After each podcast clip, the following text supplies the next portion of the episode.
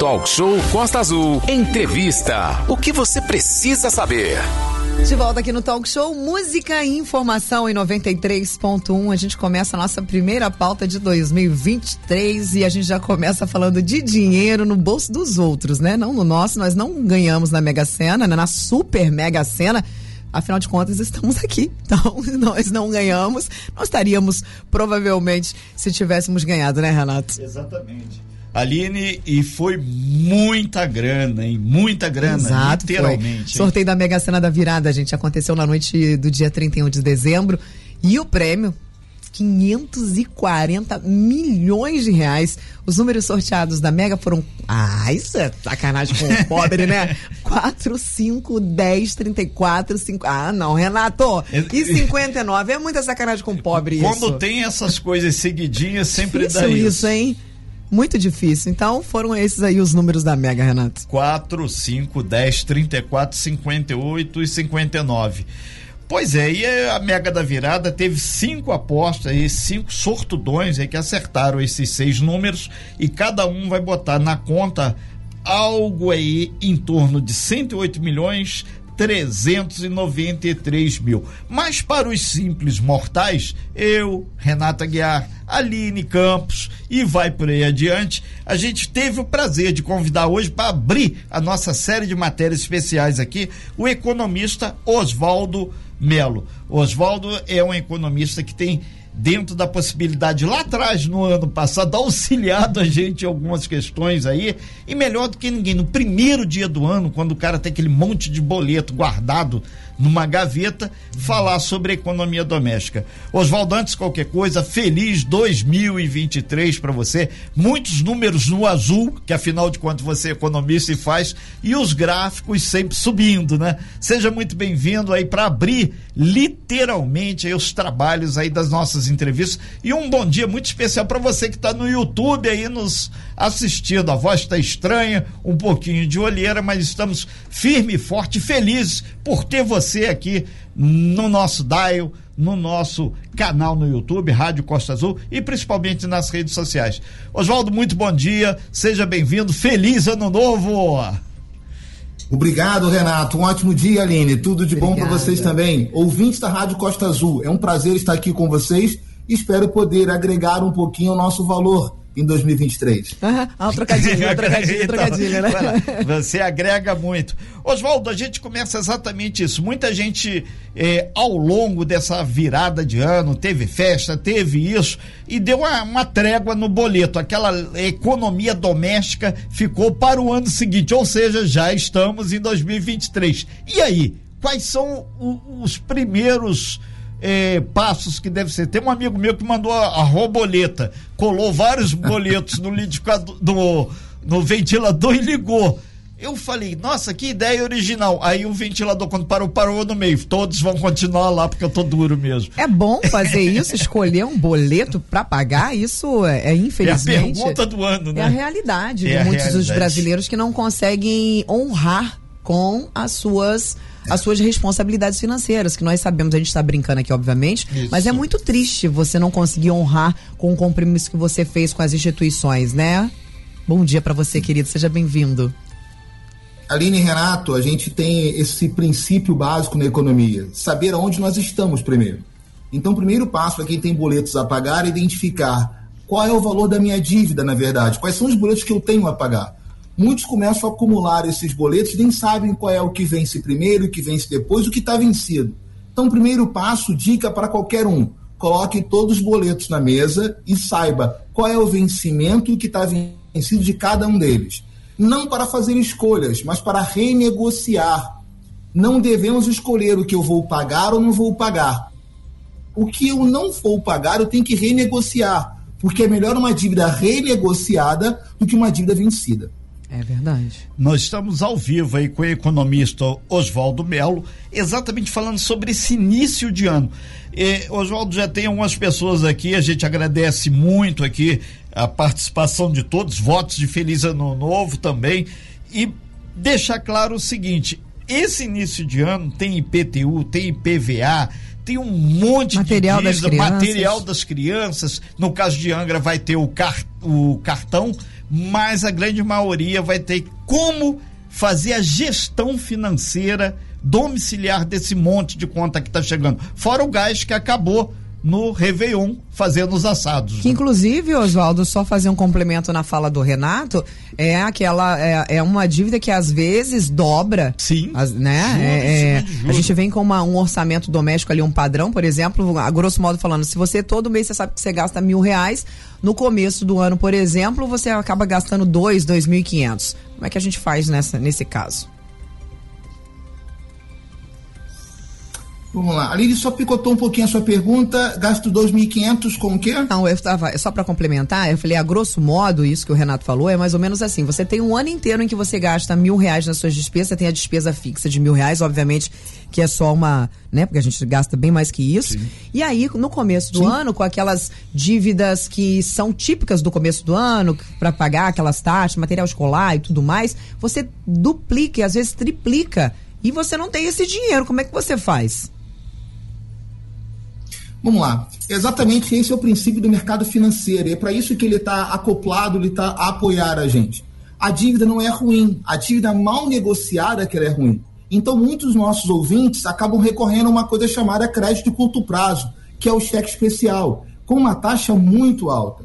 Então, é um momento realmente, como você exemplificou muito claro, que a sua despesa fixa sai de mil e vai para 2.500, mais do que dobra, em de você recorrer a uma linha de crédito de mais longo prazo e não recorrer a linha de crédito de curto prazo, como cartão de crédito, cheque especial. Então, a primeira dica que nós já demos foi: primeiro, coloque na mesa o que, que você tem vencido, a vencer e o que vence hoje. E a segunda dica, utilize a linha própria para cada tipo de dívida.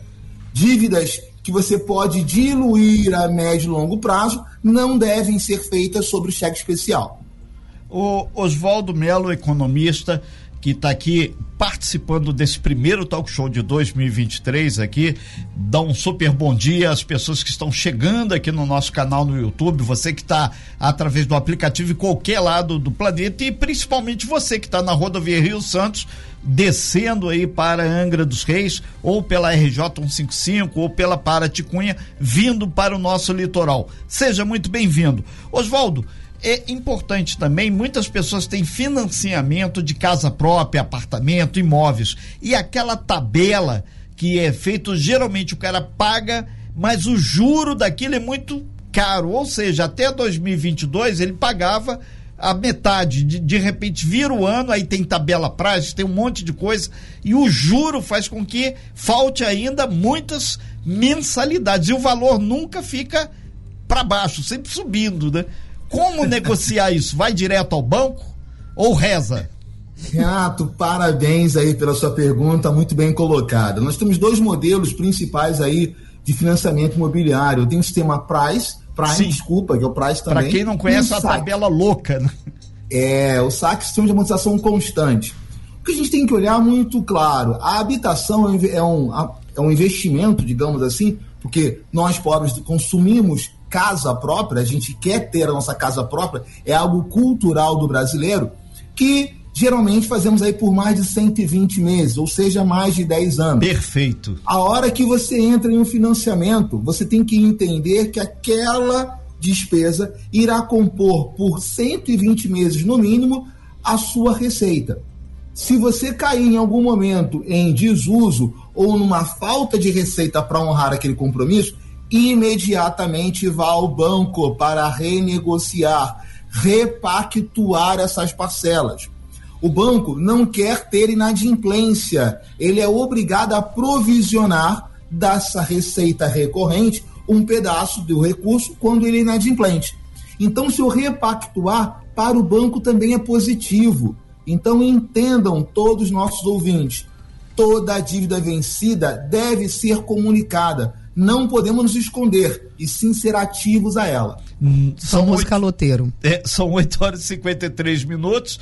Você que está nos acompanhando aqui pelo YouTube, nós estamos ao vivo. Você no nosso Dial nos acompanhando. Obrigado, primeiro, de estar aqui na primeira segunda-feira, juntinho com a gente, Oswaldo Melo, que é economista. Oswaldo, tem aqui o pessoal do aplicativo, ele está falando: ah, eu tinha comprado o carro, agora eu aluguei o carro para trabalhar.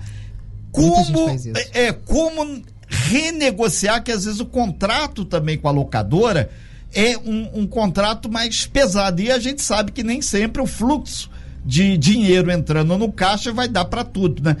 Essas negociações junto com locadoras também ou qualquer outro instrumento, porque a pessoa faz do carro a sua ferramenta de trabalho, também tem essa margem para negociação, né?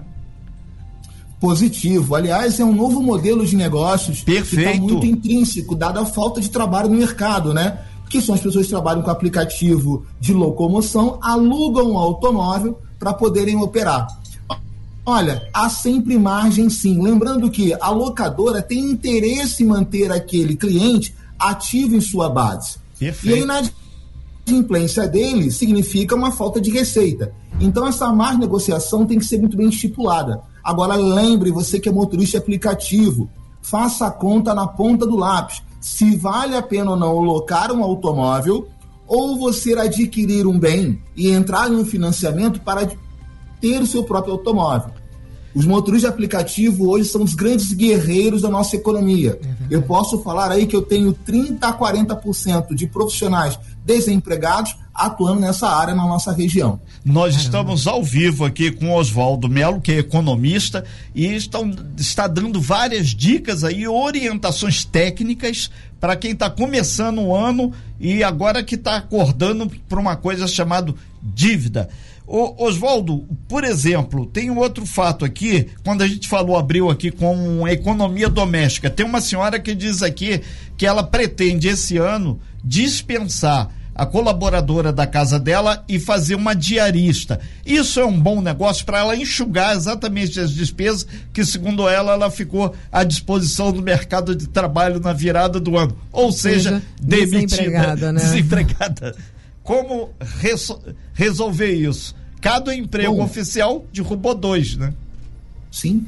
Na verdade, rogo para que a nossa ouvinte aí se recoloque o quanto Dona antes, Marília. que ela gera emprego, né? É e a gente precisa de geração de emprego. Agora, lembrando e tomar cuidado com a diarista. Ela só é diarista duas vezes ao máximo na semana. Passou de duas vezes, não é mais diarista. E há o vínculo empregatício. Então, temos que olhar isso com muito carinho. Sempre é interessante se acordar e sentar para conversar com essa futura diarista. E claro, corte de despesa sempre é bem-vindo, mas tem que se zelar se ela retornar agora ao emprego, o que, que ela vai fazer? Vai contratar essa diarista para voltar a ser efetiva? Será que a diarista vai ter capacidade de ter esse tempo para ela?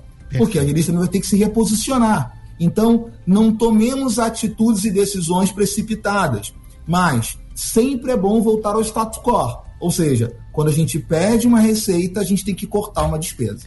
Oswaldo Melo, economista, participando ao vivo aqui. Tem um, uma advogada aqui que ele falou, é até em caso de trabalho part-time, é, é, diarista, a pessoa só pode ficar dois dias, porque mais que isso com, é considerado um contrato de trabalho, né? Então são vários detalhes que o diálogo tem que ser sempre mantido para avançar, né, Oswaldo? Exato, Renato e Aline. Cuidado com isso. Estamos falando aqui de vínculo empregatício e de vida de pessoas. Perfeito. Né? Não é número apenas. A gente está mexendo com pessoas. Imagine que uma pessoa que é efetiva tem uma remuneração mensal lá e de uma hora para outra eu falo para ela: olha, vou ter que dispensar você e você vem aqui só duas vezes na semana. Então são vidas. Há que se dialogar, há que se pensar e tomar atitudes não precipitadas. Claramente que toda atitude ela tem um arcabouço, ela tem uma resposta essa diarista, ela vai procurar com certeza outras casas fazer trabalho. E quando eu precisar dela de novo, eu não terei. Então, atentar a isso e atentar ao vínculo para que uma atitude hoje não se torne lá um passivo amanhã. Perfeito. Nós estamos ao vivo com Oswaldo Melo, economista. Várias dicas e sobre principalmente economia doméstica. Aline. É, você estava falando, Oswaldo, sobre a questão de quando você perde uma receita, você tem que cortar gastos, por exemplo, né? Isso é um grande exemplo do povo brasileiro durante a pandemia. Muitos estavam empregados com um, uma receita lá em cima e aí tiveram que muitas deles buscam alternativas, como, por exemplo, motorista de Uber, a venda de comidas, por exemplo, que também aqui na nossa cidade foi um grande recorde. Uh, aqueles bolos, sanduíches, essas encomendas, foi assim, os dois setores que cresceram bastante aqui na nossa cidade. E aí, obviamente, a renda não equipara, de repente, com o que ele recebia lá fixo, quando ele tinha um emprego estável, digamos assim, um emprego de carteira assinada. Como você passa, por exemplo, você tendo aí, digamos assim, eu ganho 12 mil por mês, eu tenho uma despesa próximo disso, sei lá, 10, 9 mil reais por mês, e aí eu perdi meu emprego. Hoje eu faço bico e ganho, sei lá, 1.200, 1.300 reais, no máximo 2 mil reais. Como a gente se reestrutura diante disso? Como lidar com o fato principalmente de você não conseguir mais cumprir com o seu compromisso financeiro. Isso é muito complicado, Oswaldo. Conta pra gente. Aline, comportamento, comportamento que mexe com o ser humano. Nós temos uma capacidade cognitiva de atuar em decisões por vieses e rotinas. E você trouxe uma coisa muito bacana: 12 mil de renda. Imaginem que você sai de 12 para 2 Oswaldo, como é que eu mudo de um dia para a noite? Eu consumia restaurante, eu consumia viagens, eu consumia combustível, eu consumia carro novo e agora eu não consumo nada, eu só tenho que pagar. E as minhas despesas fixas, que vem habitação, que vem locomoção, colégio de crianças, elas somam 4 mil e eu só ganho 2. É exatamente nesse momento que a gente tem que colocar no papel, planilhar tudo que nós temos de gastos para entender em uma tabela chamada de Maslow o que, que é essencial que está ali embaixo e ir subindo para o que vem a ser supérfluo. Ou seja, o que eu não vou necessitar tanto.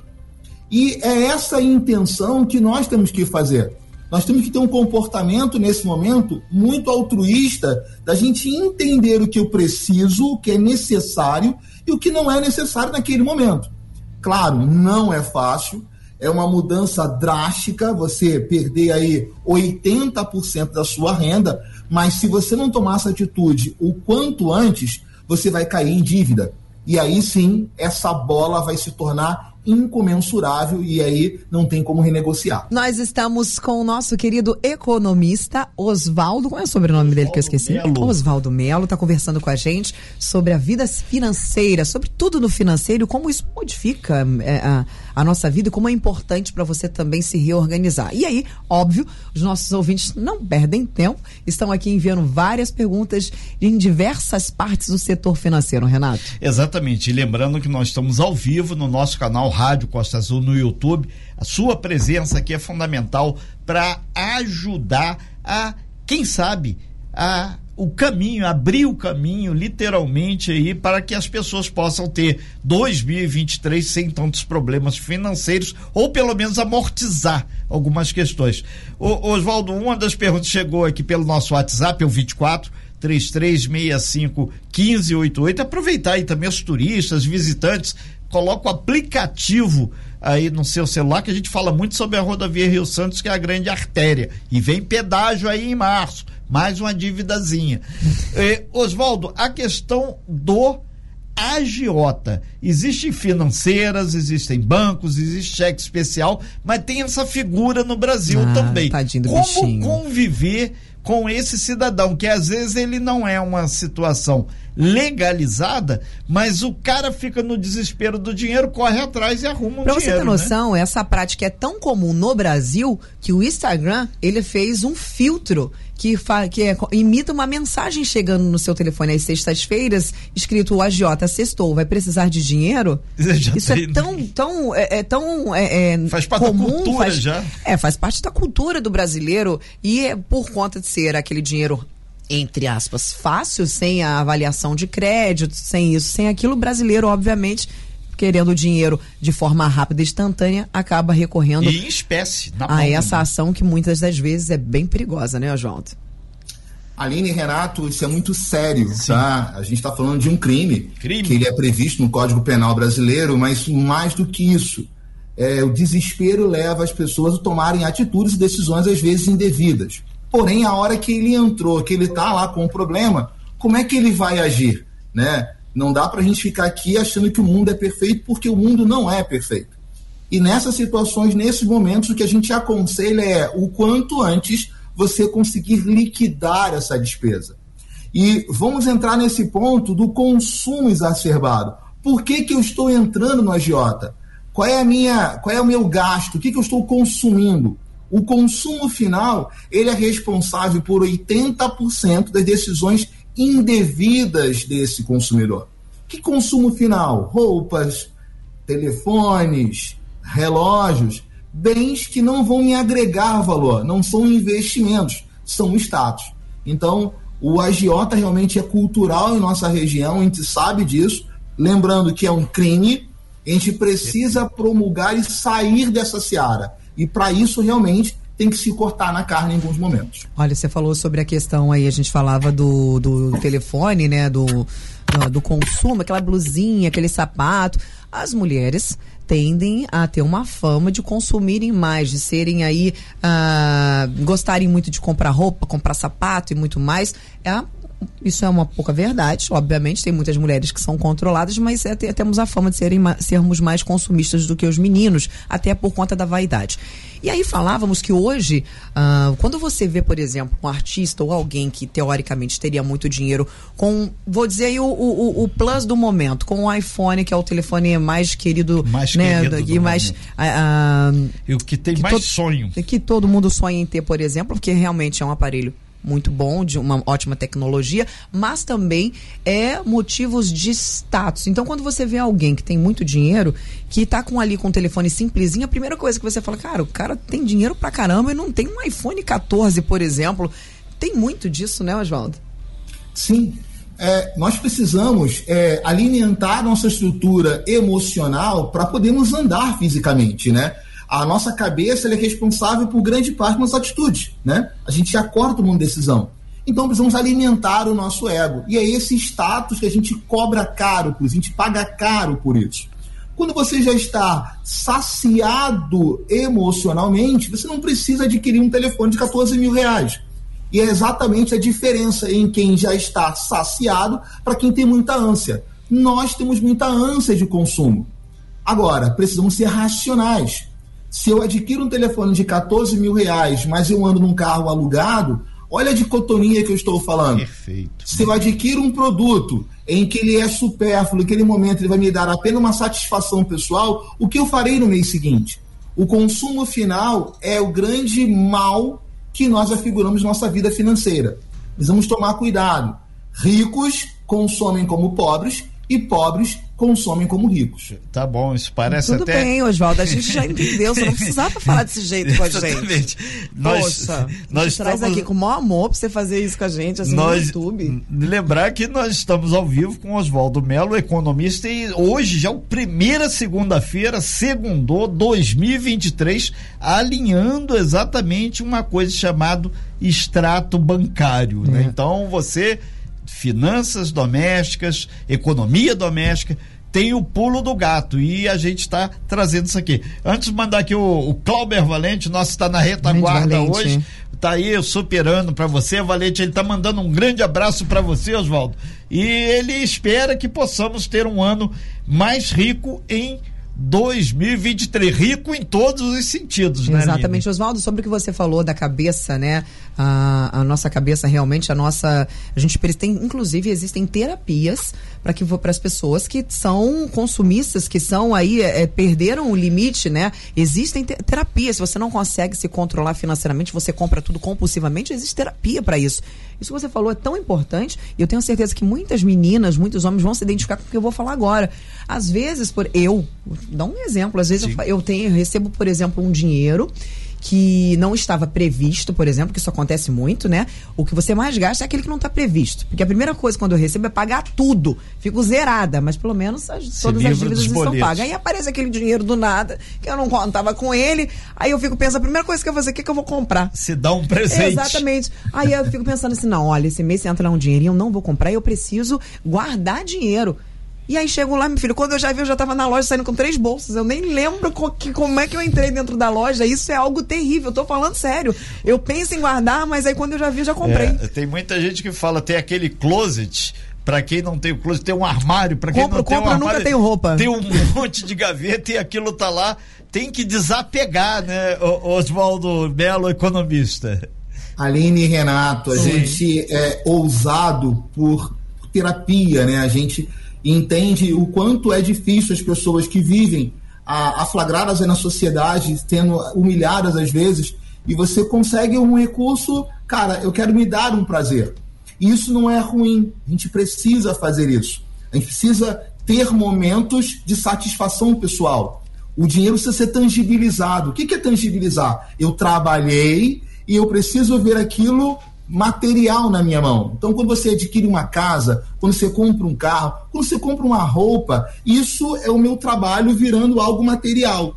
O que tem que ser são decisões racionais. Eu preciso de um blazer novo? Eu preciso de um relógio novo? Quantos eu tenho no meu armário? Eu reciclei o que eu tenho? Nós temos, por utopia, querer ser rico. Isso é utópico. A televisão, o marketing nos propicia isso a todo momento. Né? Geladeiras novas, fogões novos, carros novos. O consumo ele é exacerbado, ele é estimulado. Só que nós precisamos tomar decisões acertadas, ser racionais. Olha que bacana isso, viu? Isso é bem verdade. Nós temos Muito isso na verdade. cabeça. Nós nascemos. A primeira coisa que a gente pergunta para qualquer, o que, que você quer? Eu quero ser rico quero ter dinheiro, quero fazer tudo que eu quero, mas para isso a gente precisa trabalhar muito e economizar, né? Agora, o Wellington Oliveira, o Oswaldo, ele mandou pra gente assim, Aline, eu tenho por hábito planilhar todos os meus gastos, mas infelizmente as coisas nos últimos anos saíram do controle. Tudo aumentou muito e isso influenciou muito no consumo e nos meus gastos. Ele precisa fazer o quê? Cortar o que não não, não, não, não, não, não pode, com esses aumentos que, inclusive, né? Gasolina, por exemplo. A gasolina, a gente teve uma redução, mas a gasolina foi uma das coisas que mais impactou no orçamento Perfeito. brasileiro. Era desesperador o dia que você tinha que abastecer e daqui a um ou dois dias você tinha que abastecer novamente. A gasolina tirou o brasileiro literalmente da sua casinha, fez ele é, andar de bicicleta, andar de ônibus, é, procurar outras alternativas que estava impossível e impraticável o brasileiro ir todos os dias para o trabalho, por exemplo, é. com o seu veículo. É, e no rastro do aumento da gasolina, o gatilho para os outros combustíveis disparou o preço de tudo. Exatamente. Exato. Olha, o brasileiro é resiliente por si só. E você, Aline, começou muito bem o programa quando exemplificou para gente o que cresceu na economia é, à margem. Cresceu. As pessoas que fazem bolo, que cozinham para fora fazendo quentinhas, os motoristas de aplicativo, são formas que nós temos de adquirir novas receitas. E eu, amigo Wellington, eu dou o seguinte ponto para a gente poder atentar. Se eu tenho tudo planilhado, do lado das despesas, e eu estou vendo que eu não consigo cortar mais nada, eu preciso agregar algo no lado da receita. E aí sim, por isso que veio esse chamado motorista aplicativo. Não veio para ser a sua renda principal, e sim para ser a renda coadjuvante. Só que nós, claramente, por estarmos aflagrados numa crescente demanda por emprego, acabamos adquirindo como um emprego principal. Mas ele foi criado com o objetivo de acoplar a renda, de ser uma renda não regular, e aí sim seria o intuito aí do amigo Ayrton. Precisa procurar uma nova fonte de renda também. Perfeito. Olha, o Evandro Machado lá do Frade mandou assim: bom dia. Eu calculo a soma do IPTU, IPVA e seguro do carro, divido por 10 e deposito na poupança o valor. Quando chega o início do ano, eu tenho o valor para pagar à vista e ter o desconto. Em vez de pagar juros para o órgão, eu pago os juros para mim. O Oswaldo Machado do Frade mandou essa mensagem pra gente. Está correta aí a atitude do, do Evandro? Corretíssima. A primeira coisa que vamos falar aqui é diferenciar o que é investimento do que é aplicação. Vamos lá. Investimento é quando eu compro um bem que vai me gerar valor. Né? Quando eu compro um carro, por exemplo, que eu vou usar o carro para um aplicativo, é um investimento. Quando eu compro uma loja e essa loja vai me gerar receitas, isso é investimento. A aplicação financeira é eu emprestar o dinheiro a alguém para receber juros. Então, o que ele fez é uma aplicação financeira, é a poupança. Lembrando que, quando a gente sai do patamar 1, que a gente consegue ter a sobra para poder guardar dinheiro, eu vou ao patamar 2, que é a escolha de qual produto utilizar. Eu recomendaria a ele, nesse momento, utilizar um outro produto, como um CDB, ou um RDB, ou até uma debênture, quem sabe um LCI. Por quê? A poupança, nesse momento, está pagando apenas meio por cento, porque estamos com uma regrinha aqui que a Selic está acima de 8,5%. Então, Claramente que é um pouco mais específico, se ele tiver um executivo financeiro que possa orientar, é interessante, mas a melhor prática é guardou, aplica. Perfeito. Dentro disso que, eu, que ele está falando rapidamente, Sim. Renato, ainda só para não sair deste assunto, a gente falava da necessidade do investimento e o brasileiro ainda, algo, na verdade, o brasileiro não, o brasileiro já criou o hábito, mas nós que não somos tão entendidos de taxas, de financeiro e tudo mais, nós temos um pé atrás. Ah, será que eu vou botar o meu dinheiro ali, gente? E se vai que essa, essa instituição financeira quebra? Vai que esse negócio aí não dá é. certo e eu perco o meu dinheirinho tão suado? Eu vou lá e eu ganho, sei lá, tenho 100 reais todo mês, eu quero aplicar, porque tá todo mundo dizendo que é bacana, mas, pô, 100 reais vai me fazer uma falta danada. Vai que esse trem fecha aí, vai embora e leva meu dinheiro. Exatamente. O brasileiro, digamos de, vou dizer assim, tá? Grosso modo, o que é de baixa renda, né? E não, isso não significa miséria, viu, gente? O de baixa renda hoje é considerado que ainda é aquele que recebe, os, que tem um, um salário a, abaixo, que tem o um salário mínimo baixo. Então, é, cinco salários mínimos é, para baixo. Cinco, é, é, é, baixa renda, cinco salários? Pelo incrível que pareça, se você vê, o negócio a base da pirâmide. Então eu sou abaixo do abaixo disso. Agora eu fiquei mais triste ainda que eu sou abaixo do abaixo. Então, Oswaldo, é, como esse Brasil. É, é fala para esse brasileiro aí que ainda não está muito otimista com essa, essa questão da aplicação do investimento, se ele pode investir, o que, que é o ideal para ele investir, já que ele está com tanto medo? É, pode investir, que não vai pegar teu dinheiro, não, fica tranquilo, quanto isso vai me render, o que, que eu posso fazer? Conta pra gente, conta pra mim, por favor, conta pra aquela minha amiga ali que tá precisando dessa dica. Ótima pergunta ali, nós não combinamos, eu acho isso bacana, mas estamos muito casados no nosso pensamento. Existe um instrumento financeiro, aliás, uma instituição chamada Fundo Garantidor de Crédito, em que ele vai te dar a segurança de até 250 mil por CPF nas instituições normatizadas e regularizadas pelo Banco Central, de você poder investir em renda fixa. Poupança, CDBs, LCIs, LCAs, a gente pode aqui no outro programa exemplificar o que, que são, elas estão garantidas até 250 mil. Então, olha, como é mais é tranquilo eu saber que eu que sou um aplicador de meus 100 reais todo mês lá, eu estou garantido até esse patamar. Bacana. Puxa, mas Oswaldo, e se eu chegar a 250 mil então na instituição A, eu posso ir para a instituição B e aplicar novamente? Exatamente. Então eu posso ter 250 mil no banco A e mais 250 mil no banco B. E eu vou estar protegido dos dois lados. Olha que maravilha. É. E, e, e, é isso que a gente duas... precisa falar mais, né? Sim, claro. o Oswaldo Belo é economista. Eu não sabia, achei que se não rendesse, se não perdesse, perdia. Não, não tem assim, não, não tem uma, não. uma sua assegurada quanto não, a isso. Tem. Para tem... aplicações em renda fixa, Aline, que depois vamos falar o que é renda fixa e renda variável, né? A ação, bolsa de valores, renda variável não tem cobertura do Fundo Garantidor de Crédito. Ah, Já renda fixa, poupança, LCI, LCA, previdência privada tem a cobertura do E FGC. o detalhe que tem também o percentual do imposto de renda, né? Nesse sentido, tem uma pergunta que ficou para trás aqui, que a, a Sônia estava até nos cobrando. Boleto, cartão de crédito, paga a mínima, vem escrito mínima ah, é. e fica aquilo para trás. Ela tá falando, Renato, fala disso que eu só pago a mínima e o bolo tá Edilene só aumentando. também perguntou isso. Edilene Ela, também. É, o perigo de pagar a fatura mínima do cartão de crédito, que a gente compra lá 3 mil reais, sendo que a gente recebe 1.200, né? É. Aí porque o cartão de crédito hoje pro Brasil se tornou parte do salário dele. A gente paga para comprar, usar novamente. Então, Sim. e às vezes a gente se enrola, né? Do jeito que acontece. E aí você não consegue pagar. E aí a gente vai pagar um mínimo. Qual o perigo de pagar o um mínimo, hein? O perigo de pagar o mínimo é os juros. Nós falamos há pouco tempo da linha de crédito essencial, né? Bom, cartão de crédito é, um, é uma operação financeira, é um instrumento financeiro para curto prazo. Quando eu pago o mínimo, o que sobra, o que resta, vai uns juros de mais ou menos 13, 14, 15% ao mês. Então imagine que eu tenho mil reais, pago 300 reais, que é o mínimo, eu tenho 700 reais, que vai gerar 15% para o próximo mês. Então, olha quanto minha bola vai crescendo. Chegará ao ponto que o mínimo será tão grande como a primeira fatura era.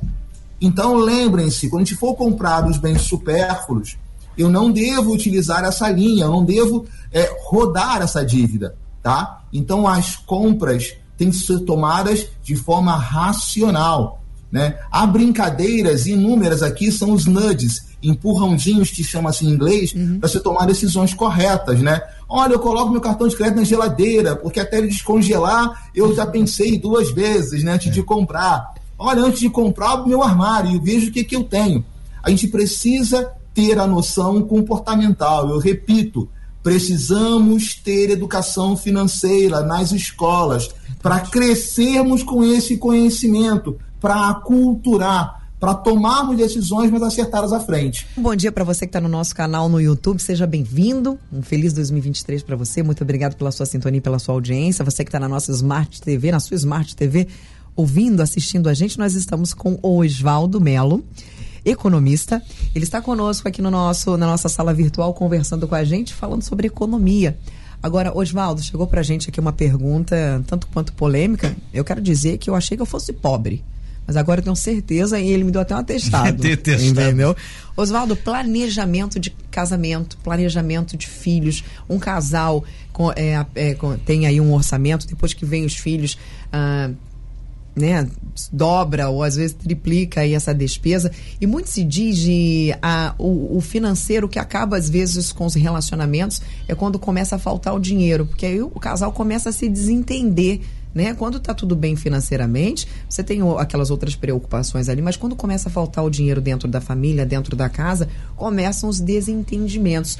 E ainda falando também sobre planejamento do envelhecimento, sobre a previdência privada. Como lidar com essas ocasiões, esses ciclos da vida que precisam ser organizados financeiramente? Na sua pergunta, em momentos de crise é que a gente vê quem está ao nosso lado, né? Exato. Mas eu posso falar com tranquilidade sobre isso, que a gente faz uma coisa que, quando somos gestores de empresas, né, a gente trabalha, que é o comitê de crise. A hora que se instala uma crise por falta de receita, se um desses entes ficou desempregado ou por a receita caiu por algum motivo, está em um comitê de crise. O que é comitê de crise? Vamos sentar e vamos entender onde nós estamos. E aí sim, o casal, que é uma sociedade, lembre-se bem, né? Ele deve colocar em um pedaço de papel tudo o que nós temos, o que nós devemos. Então, é um encontro de contas. Você acha que não vai brigar mais, não? Feito... Oi? Você acha que não, esse comitê não vai dar mais briga do que a solução, não? Você não acha, não? Olha, tem que ser transparente, né? Aquela despesa que está escamoteada lá, guardada, da cabeleireira que eu fiz, né? Do relaxamento. Olha, tem que colocar. Igualmente aquela compra lá da, do escapamento do automóvel que ele fez, tem que colocar. É transparência, porque sociedade ele é dado por transparência, por igualdade de condições. E aí sim, instalado o comitê de crise, identifica-se aonde está, para você ver para onde deve ir. Então, esse é o primeiro ponto, tá? E vamos falar do seguinte ponto, que é a previdência. Né? Todos nós entendemos que iremos ficar velhos, certo? Certo. O problema não é ficar velho, é até quando nós vamos viver. Você já imaginou, Aline, que você é uma mulher nova, a Renata também é uma pessoa nova, e você pode viver Primeira pessoa que fala isso. Até o ano é novo, né, Aline? É. Vem no pacote. Tá te enganando para te deixar iludido. Se nós vivemos até os 100 anos, como que eu vou gerar renda para me ver tanto tempo? Já pensaram nisso? Até porque as despesas de uma pessoa idosa, por exemplo, com remédios, com despesas médicas, ela Muito dobra. Alto. E muitas das vezes os nossos idosos não têm condições de cuidar com a aposentadoria, por exemplo. Exato. E o INSS, ele é limitado, né? Hoje temos limitado lá os seus 7 mil reais de renda. E para mim chegar a esse teto, o quanto que eu tenho que contribuir? A fase de contribuição é muito árdua. Então é nesse momento que nós precisamos identificar um outro produto do mercado financeiro chamado previdência privada, em que ela se divide em dois nichos, PGBL e VGBL. O PGBL, para quem faz a aplicação, ou seja, para quem declara seu imposto de renda da forma completa, ele pode até ter 12% da sua base de cálculo. Já o VG não. Então, Oswaldo, como é que eu vou decidir? A primeira decisão é: preciso guardar dinheiro, preciso ter sobras para planejar. Então, identificar no comitê de crise onde nós estamos, sanar esses gargalos para no momento seguinte aí sim planejar o nosso futuro, porque o casal irá envelhecer Com Perfeito. certeza.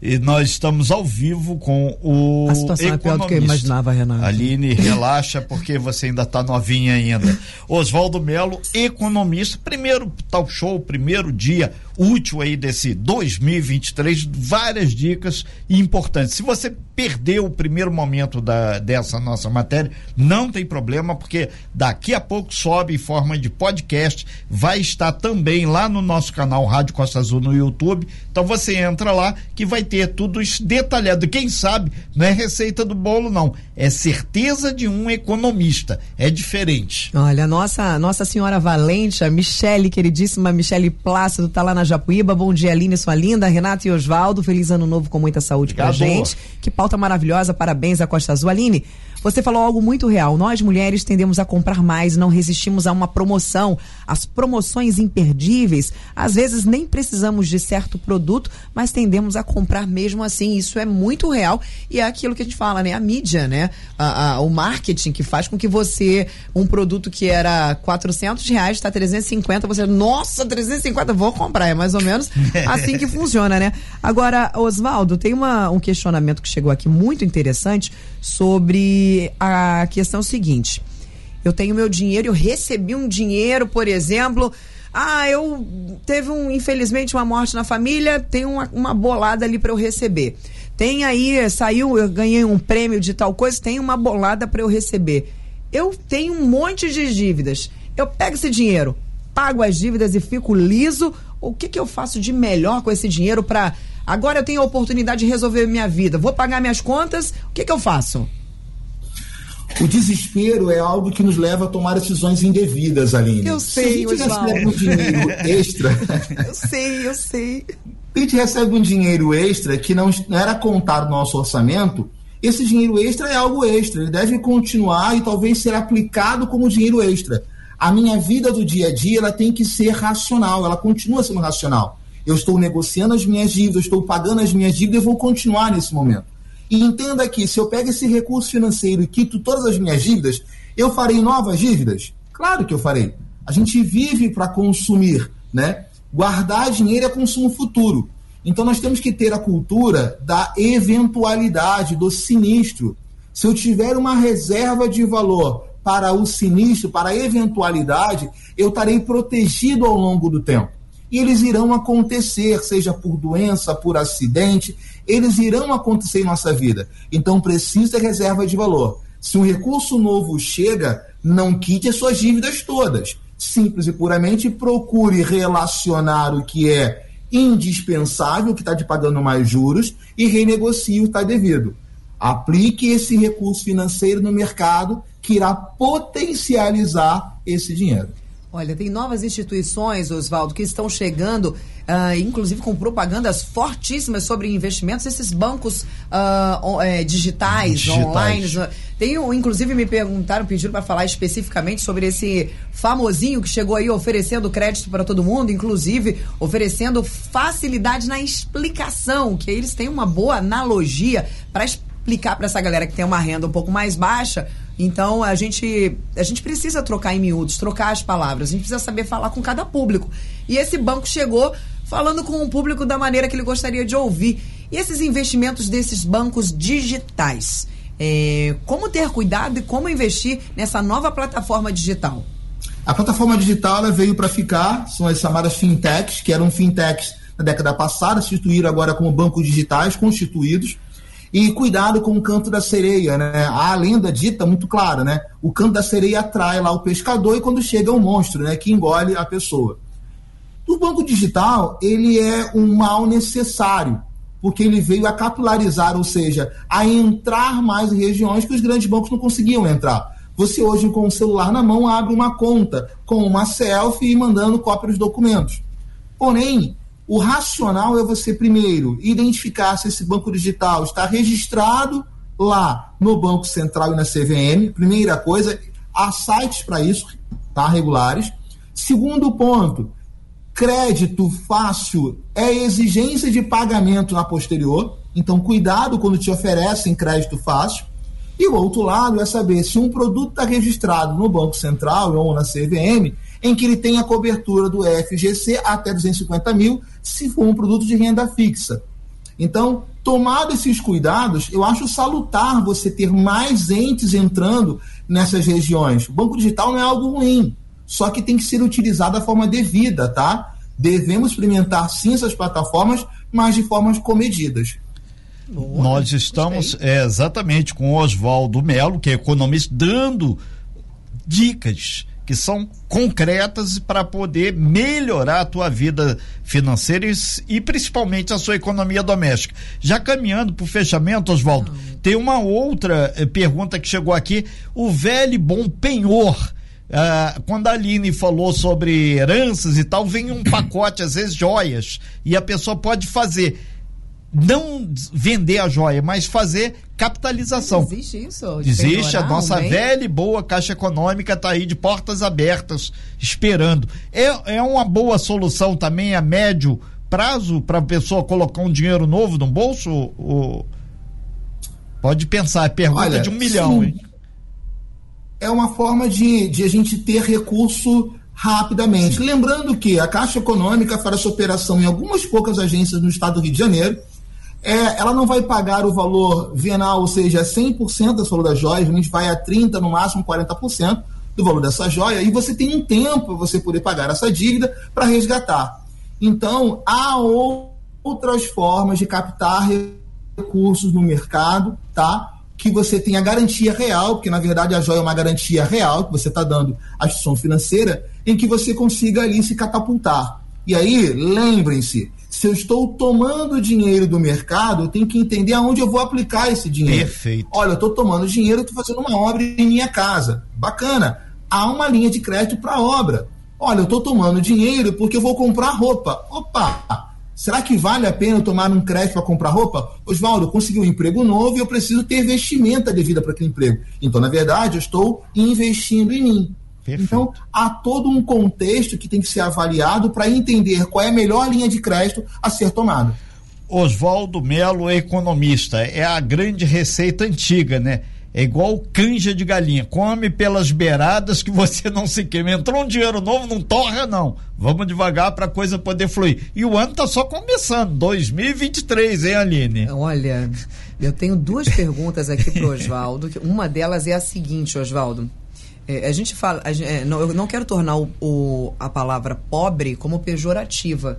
Mas no Brasil a gente sempre utiliza isso para falar assim: ah, o pobre não tem um minuto de sossego, o pobre isso, o pobre aquilo. Então eu não quero que aqui falado é, né, com muitas pessoas mandando mensagem, que o pobre vire uma coisa de miséria. Não é isso. É apenas uma palavra, viu, gente? Que o brasileiro, inclusive, coloca dentro do seu vocabulário de diversas formas e por que não a gente não utilizá-la é. para falar de uma forma até leve e tranquila aqui no programa. Então vamos lá, vamos guardar isso aí. Alguns políticos já bateram. É, hipossuficiência de recursos. Então vamos lá. É, não, é, é muito complicado para mim. Vai pobre mesmo, né? As pessoas têm que entender que é, é muito mimimi já começando para o ano. Sim. Mas vamos lá.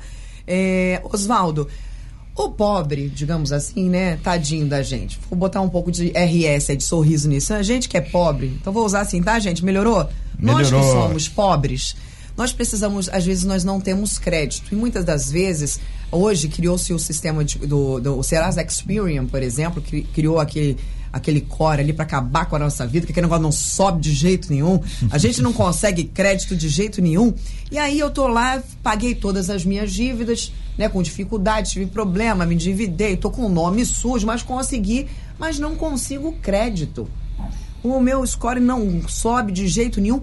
Que, que eu faço para melhorar essa situação, para eu conseguir linha de crédito? Porque eu costumo dizer que a gente não precisa ter dinheiro, a gente tem que ter crédito. Você não tem dinheiro, mas você tem crédito, você faz muita coisa, né? Olha, o credit score é muito utilizado aí pelos birôs de análise de crédito, né, como Boa Vista, como Serasa XP, e aí você vai olhando muito claro. A gente está acostumado, a gente é tão resiliente, né, da classe C e D, trocando a palavra pobre, que nós não somos pobres. Pobre é que não tem é, capacidade espiritual. Os nossos ouvintes são muito ricos espiritualmente, são pessoas altivas a gente consegue se reinventar. Tanto é Mas é que estamos nos acompanhando aqui pelo talk show e interagindo, né? Exatamente. Mas o credit score, na verdade, é uma análise é, financeira, matemática, em que ela vai somando os pontos e entendendo que, olha, se você contraiu uma dívida de 10 mil e pagou ela de forma adimplente, você ganhou uma, uma pontuação. E aí vai. Nós, da classe C e D, a gente acaba não tendo um score alto porque eu não consigo ter um crédito e pagar ele em dia. E aí eu acabo recorrendo, como falamos aqui, eu não gosto de citar essa palavra, que é o crime, ao agiota. Quando eu vou ao agiota, eu saio do mercado formal. E aí, novamente, eu não vou conseguir subir o meu score. Então, a recomendação para você ter um score é, é, favorável é você manter as suas contas em dia, é você contrair crédito racional e pagar em dia. Isso é o que faz um, um score subir. Muitos dos nossos ouvintes não têm renda formal e têm um score muito alto, com cartões de crédito de 10, 15 mil reais. Por quê? Eles são adimplentes e recorrentes do mercado financeiro, mas são adimplentes. Que maravilha, é. né? Oswaldo Melo, já caminhando para o fechamento, a gente agradece muito e ficou patente para a economia ter musculatura, crescer, ela tem que estar tá toda sendo legal. E legal são instituições financeiras legais, é, todas, a, mesmo que seja o banco digital, pesquise com calma, porque isso vai fazer com que a economia cresça substancialmente e um país com a economia forte tem instituições financeiras fortes. Aí o pessoal já até falou aqui, um bancário falou: ah, Renato, o banco não tem coração. Não, o banco tem não. dinheiro e negociação de papéis. Escolha os melhores, né? Pesquise e vá também surgiu aqui ainda agora a criptomoeda. Né, que também muita gente. Ah, e a eu criptomoeda? Não trata isso. Nem, nem, nunca tive curiosidade de saber, na verdade. Porque eu não tenho dinheiro papel, vou me preocupar com criptomoeda. Papel moeda, é. Uma preocupação e... que eu não, não, quero ter, entendeu? É. Oswaldo, então a gente caminha nesse sentido. A economia tem que ser legal, ponto. E isso quer dizer instituições legalizadas para você não incorrer em crimes e outras coisas aí do gênero. E vai ficar duro sem o que investiu. Bacana, Renato, bacana a sua colocação. Agradeço muito a vocês. Ouvinte da Costa Azul, lembrem-se, nós estamos em um país em reconstrução. Há muito a fazer. Agora, o nosso pedaço aqui é sermos racionais em decisões. Tomar decisões racionais nos fazem ter um futuro mais racional. E a você, gestor, a você, gestor público, conceba nas educações básicas a capacidade de educação financeira. É primordial darmos aos nossos jovens e crianças a capacidade de entender o funcionamento do que ele convive todo dia. A gente acorda no mercado financeiro e vai dormir no mercado financeiro. Seja porque desde de manhã eu compro um pão, que é trigo, que tem cotação no mercado de futuros, até a hora de eu ir dormir. Então a gente tem a todo momento essa influência do mercado financeiro. É um prazer estar com vocês. Gostei muito verdadeira. do convite. Rogo para que a gente tenha um ano de 2023 auspicioso. Ah, muito obrigado, então. Nós batemos um papo aí muito legal com Oswaldo Melo, economista, e teve um outro, uma outra pessoa um que falou aqui. É, exatamente. Aí a gente vai ao longo da. Ele falou: ele acorda de manhã, investe lá na Malásia, depois aquele mesmo dinheiro vai para a Bolsa de Nova York, pula para Tóquio, volta.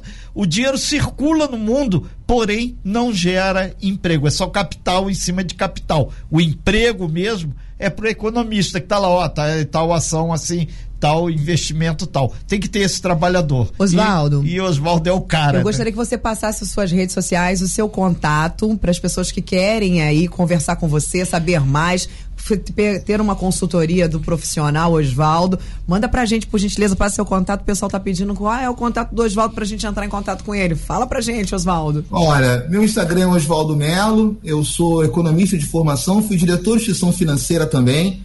A gente tem aí várias vivências há mais de 20 anos no mercado financeiro. Toquei algumas instituições financeiras aqui no Rio de Janeiro, saí um pouco aqui dessa nossa esfera carioca e peguei outros áreas no país. Posso dizer para vocês em que o mercado financeiro ele é seguro, mas é feito por, profissionais. E os profissionais eles têm de todas as esferas. Questione, critique, pergunte. Quando for tomar um crédito, saia com perguntas bem indagadas e inteligentes. Qual é o custo efetivo total dessa operação? Qual é o sexo dessa operação? Olha, isso já vai trazer um burburinho no gerente. Então, Minha rede aqui é osvaldo.melo, osvaldo com W, melo com dois L's no Instagram, vocês podem me encontrar lá. Eu estou aqui apto a dar a vocês o que vocês precisarem. Entre em contato com a Costa Azul nas perguntas que eu vou tentar responder o que for possível, tá? E eu estou aqui disposto a, a, a franquear o meu tempo, a construir e agregar valor a você, ouvinte da Costa Azul FM. Ok, em nome de vários e vários que estão aí sonhando em resolver, não sonhe, trabalhe e materialize a questão, que isso é que vai tirar você do sufoco. Oswaldo Melo, com W e dois L's, tá lá para pessoa pesquisar economista. Muito obrigado, muito bom dia, excelente ano para você e temos certeza que a economia do Brasil vai dar uma suspirada aí pelo menos no segundo semestre, que agora ainda está essa reorganização. E a economia é dinâmica. Ela pode estar tá em alta, mas ela pode subir mais, assim como ela pode cair um pouquinho. Então, vamos devagar, porque a gente chega lá. Obrigado, Oswaldo. Muito obrigado, Oswaldo. Feliz 2023 para você e para toda a família e muito obrigado pela sua presença aqui e pela sua consultoria para mim e para o Renato também. Consultoria, literalmente. Abraço. Abraço. Beijo para você, querido. Dia. Sem fake news. Talk show. Você ouve? Você sabe.